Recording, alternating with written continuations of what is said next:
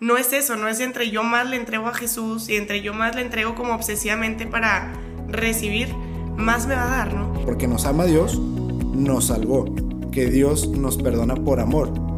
¿no? Nos ama y por eso nos perdona. Es, es un amor impresionante porque lo mismo que te da cuando estás en gracia, te lo da cuando estás en pecado.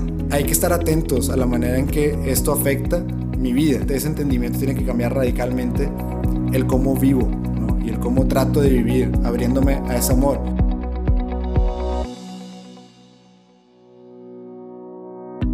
Bienvenidos a Más allá de mí, un espacio para encontrarnos con nosotros mismos y con Dios.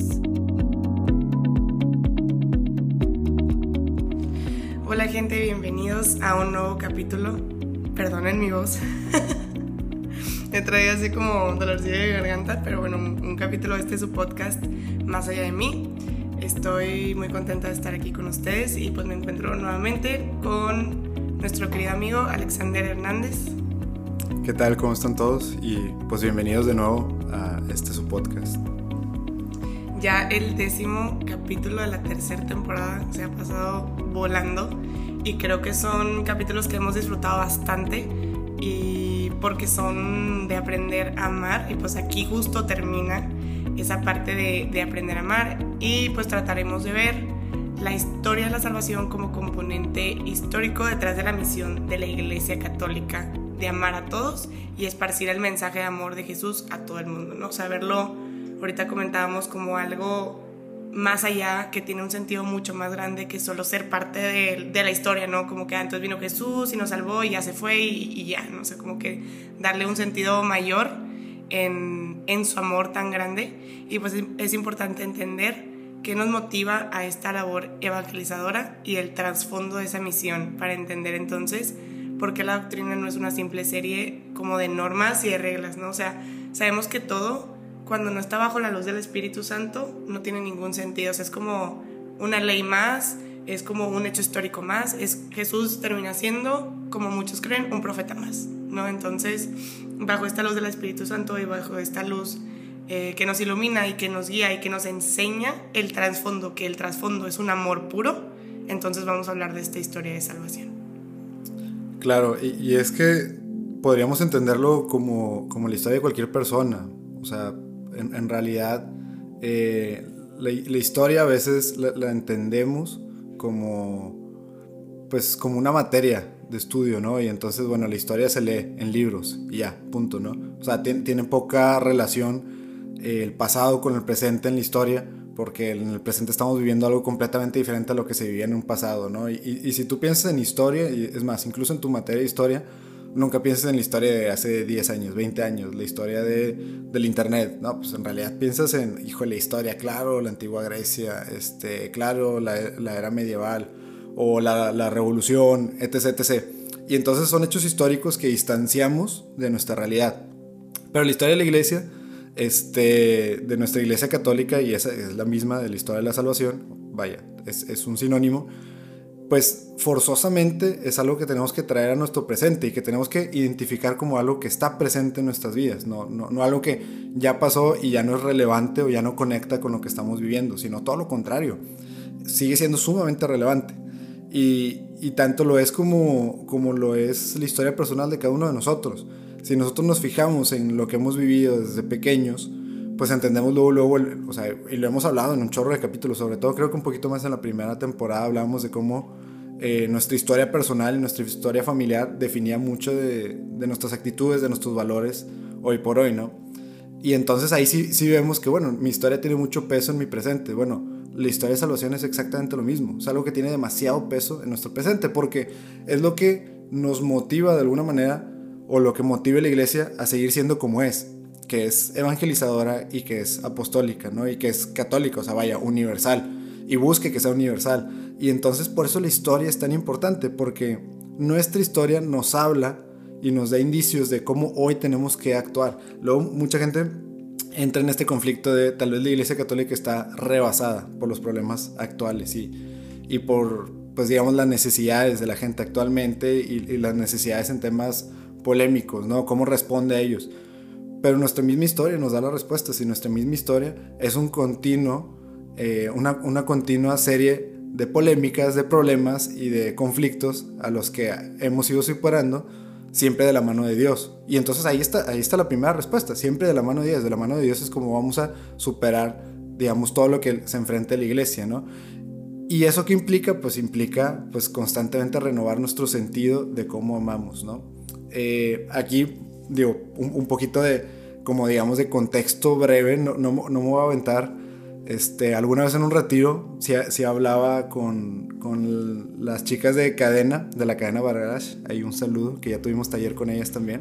Uh. Este, uh, este eh, con, con, ellas alguna vez me tocó en un retiro hablar de la historia de la salvación y sí hablamos de todo el componente histórico, ¿no? De todas las alianzas del Antiguo Testamento, el Nuevo Testamento, a partir de Jesús, este, las persecuciones de los cristianos, la diáspora, de los católicos, bien diferente a la diáspora que vivían los judíos.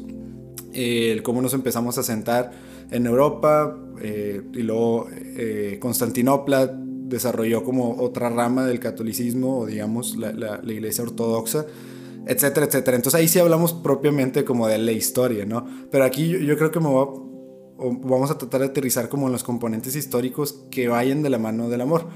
Y es que en tema de amor siempre ha estado presente Dios en, nuestra historia. Desde el principio, al pueblo judío, al pueblo elegido, Dios lo va acompañando por amor y le va mostrando su amor. O sea, el Antiguo Testamento, en palabras arcaicas, tal vez en palabras que a veces nos rebasan como el entendimiento, porque sí, no estamos contextualizados a cómo, cómo, cómo se expresaba la gente que escribió esos libros en, su momento, eh, los agiógrafos, si no me equivoco pues bueno, a veces nos rebasa un poquito como, como lenguaje, pero en realidad es una historia de amor y es una historia de cómo Dios eh, perdona al pueblo judío y lo perdona y lo perdona y lo perdona. Y entonces el pueblo judío promete de que, oye, pues ahora sí Dios, tú vas a ser mi único Dios, vas a ser la única persona a quien yo esté apegado, a quien yo me entregue.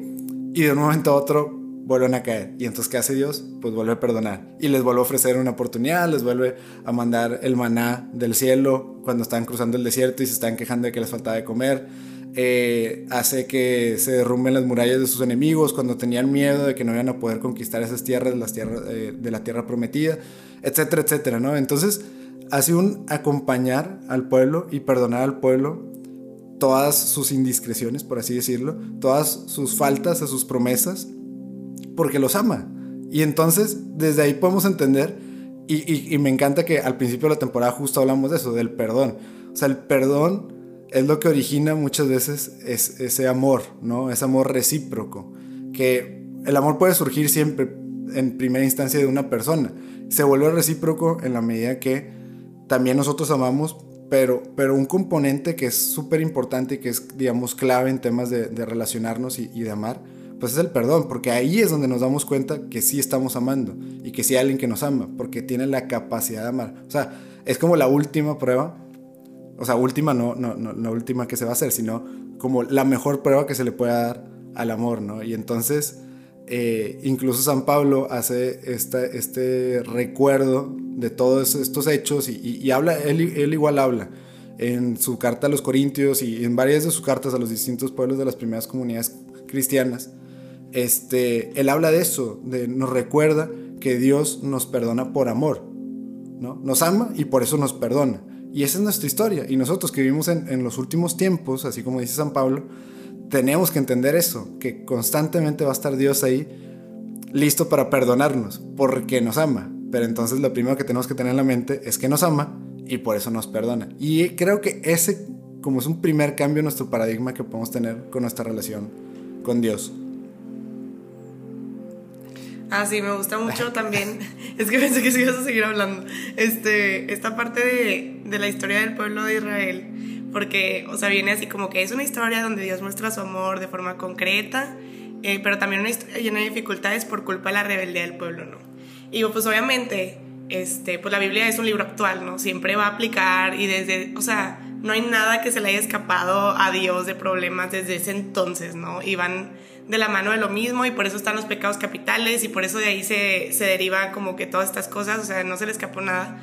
Pero no solo es la historia como que nosotros como pueblo actual, o sea, Israel también eres tú personalmente, o sea, tú eres Israel, tú eres ese, o sea, esa persona que, que por rebeldía tienes un chorro de dificultades y Dios siempre está ahí guiándote y Dios siempre te está llevando de la mano y Dios siempre está de que, pues aquí estoy y haciendo nuevas alianzas contigo personalmente, o sea, contigo Alexander, contigo persona que me escuchas, está renovando la alianza contigo cada vez, ¿no? Y te está recordando de que, mira, o sea, ese acto de amor, y me acuerdo mucho una vez que, o sea, pues que hablaba con, pues justo con Alexander de, de cómo, es que me gustaría que ahorita lo diga, de cómo en, en la misa no solo se, es como si se hiciera una memoria de esa muerte de Jesús y de cómo se entrega por nosotros, sino que está pasando porque pues los tiempos de Dios son diferentes. Entonces en cada misa está volviendo a pasar, o sea, y tan así es este amor para darte una nueva oportunidad que en cada misa te se vuelve, o sea, se vuelve a entregar para ti. Desde ese entonces hasta ahorita siempre ha estado como entregándose, ¿no? A su pueblo.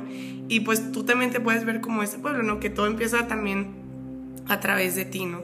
Y me gusta también esta parte donde eh, pasa el tiempo y pues llega con eh, los tiempos de Jesús y sus discípulos y cómo los discípulos también nos representan a un nivel cañón porque, o sea, puede, pudieron haber visto toda la vida de, de, Jesús y Jesús diciéndoles de que yo voy a resucitar y voy a estar al lado de mi Padre. Y como quiera estaban súper tristes cuando se fue, o sea, realmente como si hubiera pasado de noche lo que Jesús les dijo.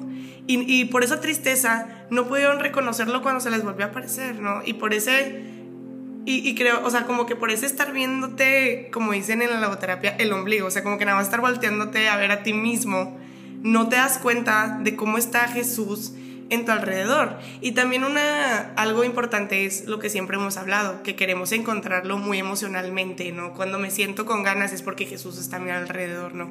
Pero realmente ellos se sentían súper tristes y Jesús estaba al lado. Entonces, pues desde ahí es como Jesús nos ha acompañado en todo este camino y lo seguirá haciendo. Y luego también, por amor, nos deja al paráclito, ¿no? Al defensor, al consolador, o sea, siempre, siempre, siempre de la mano con nosotros. Y pues, este, y a veces como que se nos, como humanos, ¿no? Se nos olvida porque como somos un todo, como que nuestra mente, nuestra emoción y nuestras acciones tienen que estar como en concordancia, si no no, no podemos como ir hacia alguna dirección, o sea, entonces mi mente cree que sí, pero mis emociones creen que no, y me quedo atorado en medio, o sea, me quedo como que sin, sin creer de verdad en este amor, ¿por qué? Porque pues mi cabeza lo sabe, pero mis emociones no lo sienten, y entonces, y así nos pasa con la mayoría de las cosas, si no hay una concordancia de emoción, conducta y pensamiento, no nos movemos como a ningún lado en sí. Claro, y, de, hecho me encanta este ejemplo que das de la misa, sí, porque... Eh, ahí es donde vemos cómo el componente histórico se pierde en lo histórico. O, sea, igual es, una, paradoja o una contradicción, pero es la realidad. O sea, sí, la crucifixión de Jesús pasa en un momento histórico. Y a ver, quienes nos estén viendo ahí en YouTube, a ver si me, logro explicar. Nuestra historia que sí es un tema lineal, porque nosotros lo podemos ver solamente en un tema lineal, ¿no? Y entonces sí, claro que fue en un momento histórico, en un punto en específico, pero eh, aquí es donde entra, entra pues la divinidad de Jesús, ¿no? Y entonces Jesús en su divinidad rompe esa línea, o sea, porque no solamente pasa en un momento histórico, como humano sí, pasa sobre esa línea en un punto exacto, pero pasa transversalmente, es decir, digamos verticalmente, en el sentido de, también pasa en el Kairos, pasa en, los tiempos de Dios, ¿no? Que los tiempos de Dios no son lineales, son siempre pasantes, o sea, lo que pasa en el Kairos siempre está pasando, y siempre ha pasado. Se, pierde como la linealidad del tiempo y se vuelve un, infinito. Y entonces el sacrificio de Jesús es algo que también se experimentó en lo infinito. Y entonces, desde antes, ya Jesús había sacrificado por nosotros, por amor, antes de que nosotros existiéramos, antes de que existiera la humanidad. Y se sacrificó también en un futuro, cuando ya no estemos, tal vez, o sea, cuando ya no esté este mundo, cuando termine esta última edad, esta última etapa de, de nuestra vida peregrinando en, esta, en este mundo y entonces siempre pasante. Y ahora, está, está, increíble porque en las misas lo que sucede es que, claro, como dice Vero, es para que recordemos el sacrificio de Jesús y ese es un símbolo, un signo súper importante en, nuestra vida como católicos porque nos recuerda eh, hasta dónde es capaz de llegar el sacrificio de alguien que nos ama y sobre todo la persona que más nos ama pues es Dios y entonces hasta dónde llega su amor, pero también vuelve a pasar. Ahora, para posibilitarnos el que nosotros sigamos viviendo y experimentando ese evento histórico en, el infinito, sí es como dice Vero, por medio del Espíritu Santo. La, gente lo dice a veces de manera muy trillada, que, el Espíritu Santo es el amor entre Dios Hijo y Dios Padre, pero sí lo es. O sea, sí es aquello que nos conecta espiritualmente incluso con Dios. Y entonces nosotros no podemos experimentar un, hecho que es atemporal, o sea, o, que sucede en el infinito del tiempo de Dios, si no fuera porque el mismo Dios, por medio del Espíritu Santo, nos abre a la posibilidad de eso. Y nos abre la posibilidad de eso por medio del amor. Y entonces, a lo que era lineal, sucede transversalmente, sucede en el Kairos y entonces vuelve a pasar, o más bien siempre está pasando, en cada, misa es ese sacrificio de Jesús. Cada una de esas misas es ese sacrificio de Jesús. Y entonces volvemos, a, volvemos al punto. Nuestra historia de salvación lo que nos tiene que enseñar es que Dios, más allá de, eh, de manifestarse, digamos, en puntos históricos con nosotros, se mantiene presente en nuestra, en nuestra historia, se mantiene presente en nuestro presente, vaya. Y Él es, o sea, la salvación no, no, no fue necesariamente de algo, o sea, vaya, no, no, fue como un sacrificio de algo en ese momento, no, no, fue por algo. Y ese por algo es que Dios nos eleva a, a su plano de alguna manera, nos libera para entender el cómo nos ama y entender, pues no lo vamos a entender totalmente, al menos que lleguemos a la santidad, y esto lo hablamos en otros capítulos. Justo en el capítulo de la santidad del que acabamos de hablar con Erandi, hablamos de eso, la santidad es cuando entendemos plenamente el amor de Dios. Bueno, Él nos da oportunidad de que nos vayamos abriendo a ese amor y a entender ese amor por medio de nuestra historia. O sea, y que nuestra historia, que no es una historia de algo que ya pasó, sino algo que sigue pasando. Nuestra historia está pasando en este momento. Cada vez que comulgamos con el amor de Dios y cada vez que comulgamos textualmente en los sacramentos, cada vez que nos encontramos con, con Cristo. Y, no solo con Cristo en la Eucaristía, sino en los otros sacramentos. Y entonces es eso. O sea, la historia para que sea siempre pasante pues la tenemos que estar siempre viviendo, ¿no? De acuerdo a las enseñanzas del amor de Dios. Claro, y entonces aquí donde entra el sacrificio de Jesús y lo que vino a hacer, es donde nos damos cuenta que no es solo como que te vino a liberar del pecado, ¿no? O sea, como eh, no vino, Dios salva no solo de algo, sino que por algo, y ese algo es por amor, ¿no? Primero te amó y por eso, por ende, llegó la salvación.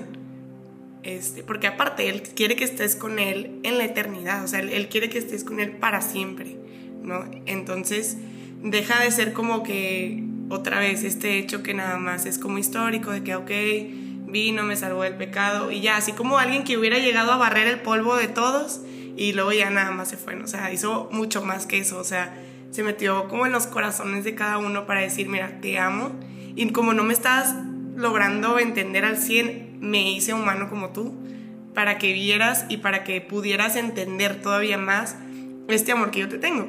Y entonces dentro de este amor también te vine a salvar para que te vengas conmigo. O sea, yo vengo de paso y voy otra vez con mi padre, pero quiero que tú vengas también conmigo y lo volvería a hacer mil veces por ti y por eso también como en cada misa pasa pues todo esto, ¿no? Este, entonces, desde este, desde este plano terrenal vamos recibiendo como pequeños chispazos de luz y bendiciones de cómo va a ser nuestra vida en el cielo. O sea, tan grande es su amor que no solo es como, pues créeme a ciegas de que vas a estar en un lugar mejor, no, desde aquí te voy a enseñar, desde aquí te voy a enseñar eh, parte de lo que es vivir conmigo allá, parte de lo que es esta vida eterna, parte de lo que es algo mucho más eh, lejano. Claro que también entra todo lo que hemos hablado en otros capítulos de nuestra parte, de nuestro 5% de voluntad para que Él pueda por ahí meter la fe sobrenatural, ¿no?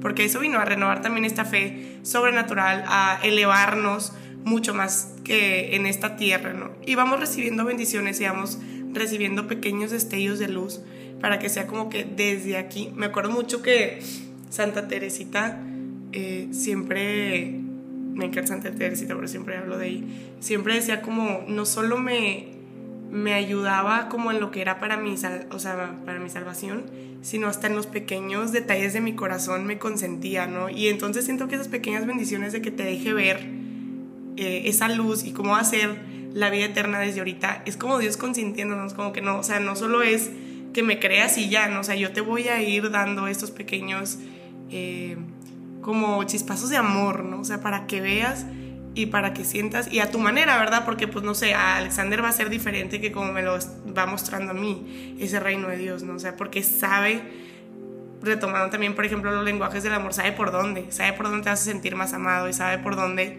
tú vas a poder como entender, ¿no? Entonces, este o sea, de manera individual y de forma individual se va presentando en nuestros corazones y nos va enseñando cómo va a ser esa, esa vida eterna y lo sigue haciendo por amor, ¿no? Y que creo que esa es eh, la clave, ¿no? Ir entendiendo que todo lo hace por amor y que el amor probablemente no tenga nada que ver con el amor ni siquiera que recibimos en casa. Claro que tiene destellos de eso, pero va mucho más lejos, ¿no? Porque si nos quedamos cortos, nunca lo vamos a poder eh, como ir más allá, como entender más allá. Sí, sí, definitivo. O sea, nos ayudan a, pero nunca debemos confundir como, como nuestra experiencia de amor con el ideal, o sea, con el que Dios nos, nos promete y, y, nos llena, al final la esperanza es eso, o sea, nos llena de esperanza al prometernos un amor más puro, más perfecto, que no vamos a lograr experimentar hasta que uno, o sea, y, y aquí entran los dos componentes, o sea, yo hasta que yo me abra al poder entenderlo, o sea, entienda o me abra lo suficiente el amor como para poder recibirlo y hasta que se me presente, hasta que esté en, presencia de Dios, ¿no? Y aquí, bueno, pues nada más para, para ir aterrizando un poquito de, lo que fuimos hablando, creo, creo que este capítulo vale mucho la pena que le dediquemos un poco de tiempo de reflexión, o sea, digo, este punto de parte es un consejo plus, extra, por así decirlo, eh, que resuena en mi corazón, ¿no? O sea, ¿cómo, cómo percibo yo la historia de salvación, la historia de la iglesia, cómo percibo yo la palabra de Dios, eh, la doctrina, lo, que hoy enseña la iglesia de manera histórica y, cómo eso sí lo relaciono con mi historia de vida, ¿no? Creo que eso es lo, primero que teníamos que hacer.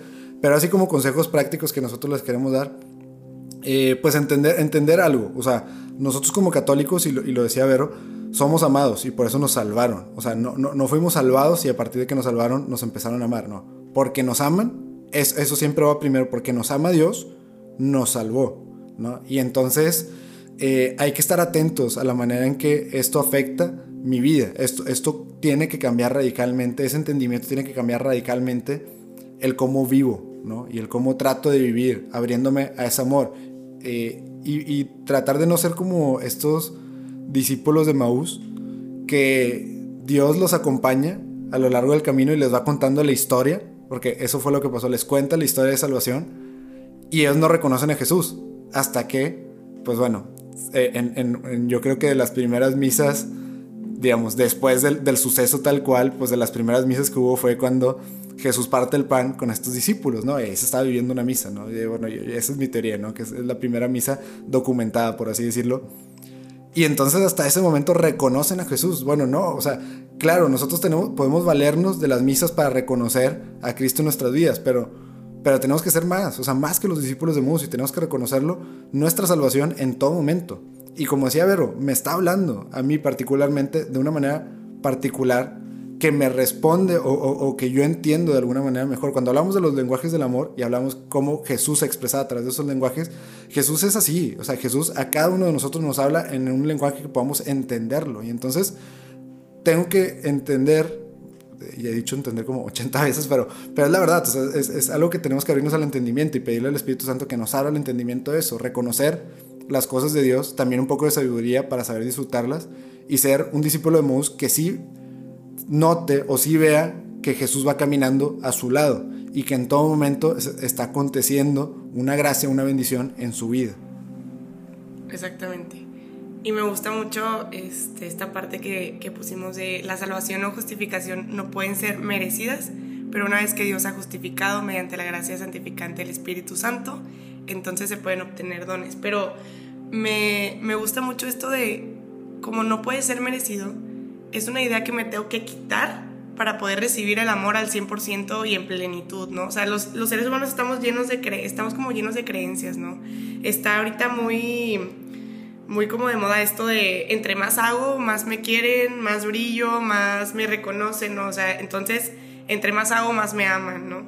Y entonces entre más hago, más merezco ser amado, ¿no? Y entonces yo quito todo esto y claramente nos quedamos al desnudo y vulnerables de que, a ver, entonces, ¿qué? O sea, toda la vida me enseñaron que, pues, si yo me portaba bien, me daban la estrellita, si yo me portaba bien, este, yo salía al recreo primero, yo tenía beneficios, y entonces te dice Jesús de que no, esto no puede ser merecido de forma alguna, o sea, entonces te ayuda y a la vez libera, esta verdad libera, porque es entonces, no, no es quien más se mata en 50 apostolados al mes y termina casi calvo porque no tiene tiempo de hacer nada más, quien va a recibir ese amor y esa gracia, ¿no? O sea, no es eso, no es entre yo más le entrego a Jesús y entre yo más le entrego como obsesivamente para recibir, más me va a dar, ¿no? Y es, es un amor impresionante porque lo mismo que te da cuando estás en gracia, te lo da cuando estás en pecado. O sea, literal, o sea, tú puedes ir caminando en pecado, quererle dar la espalda y Él va a estar ahí dándote lo mismo. Obviamente, pues es muy inteligente, va a intentar que vuelvas con Él, ¿no? Entonces te va este, también como a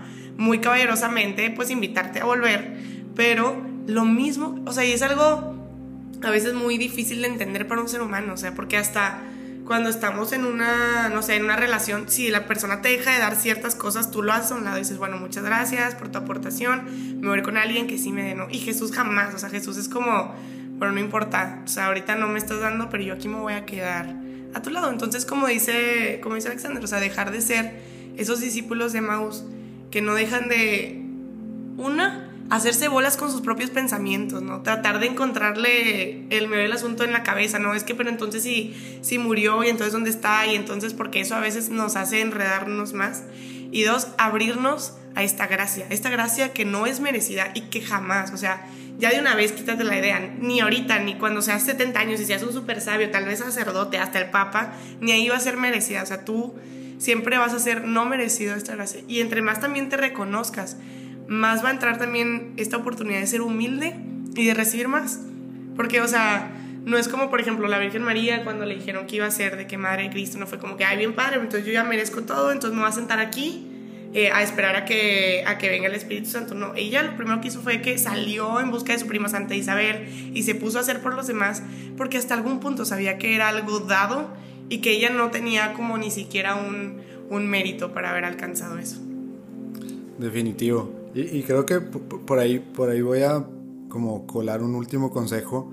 Eh, de nuevo, hacer, hacer, viva la historia de, de, salvación o hacer viva nuestra historia como iglesia, es hacer eso. O sea, entender que, que en la historia hay tantos testimonios, tantos ejemplos, bueno, y en la Biblia también lo hay, que podemos traer un presente, ¿no? Y que debemos de traer un presente. Y, y entonces esto que nos dice Vero, es, esto es algo siempre presente, vaya, que se ha dicho muchas veces. Y, si estamos atentos a, eh, y si estamos dispuestos a escuchar, podríamos, o sea, podríamos verlo y podríamos aterrizarlo en nuestra vida. Eh, me, me, encantó esto que, dice Vero y que reiteró. Eh, no, no, somos o sea, no nos merecemos la gracia de Dios. Vaya, por eso es gracia, pues se, otorga gratuitamente, ¿no? Y entonces no es por justicia de, nuestras obras o justicia humana, sino por misericordia de Dios. Y entonces por eso también, y lo hablamos en los otros capítulos, no, no hablamos de obras de justicia. O sea, la Iglesia Católica no te manda a hacer obras de justicia, o a ser tú una brújula moral de la sociedad, de tu familia, de tu comunidad, o ser tú quien dirija. No, no, no. La Iglesia te manda a hacer obras de misericordia para que vayas eh, desarrollando esa caridad en tu corazón. La santidad se empieza a trabajar desde aquí en la tierra en medida que nosotros preparamos nuestro corazón para abrirnos a lo que Dios siempre nos está dando, como dice Vero. Vero eh, lo decía muy bien, Dios siempre nos está amando y siempre nos da, incluso si estamos en pecado o no. Lo único que nosotros hacemos al estar en gracia es que nos abrimos a eso que siempre nos está dando. Y entonces eso es, eso es el caminar aquí en esta tierra, abrirnos y entender cómo es abrirnos a eso para que eventualmente nuestro corazón esté lo suficientemente preparado que el día de mañana pasemos a una siguiente etapa de nuestra vida y entonces entremos al purgatorio a terminar de abrir o directo a, a, una, al cielo, a una santidad plena, por de verdad tener el corazón preparado para ello, ¿no?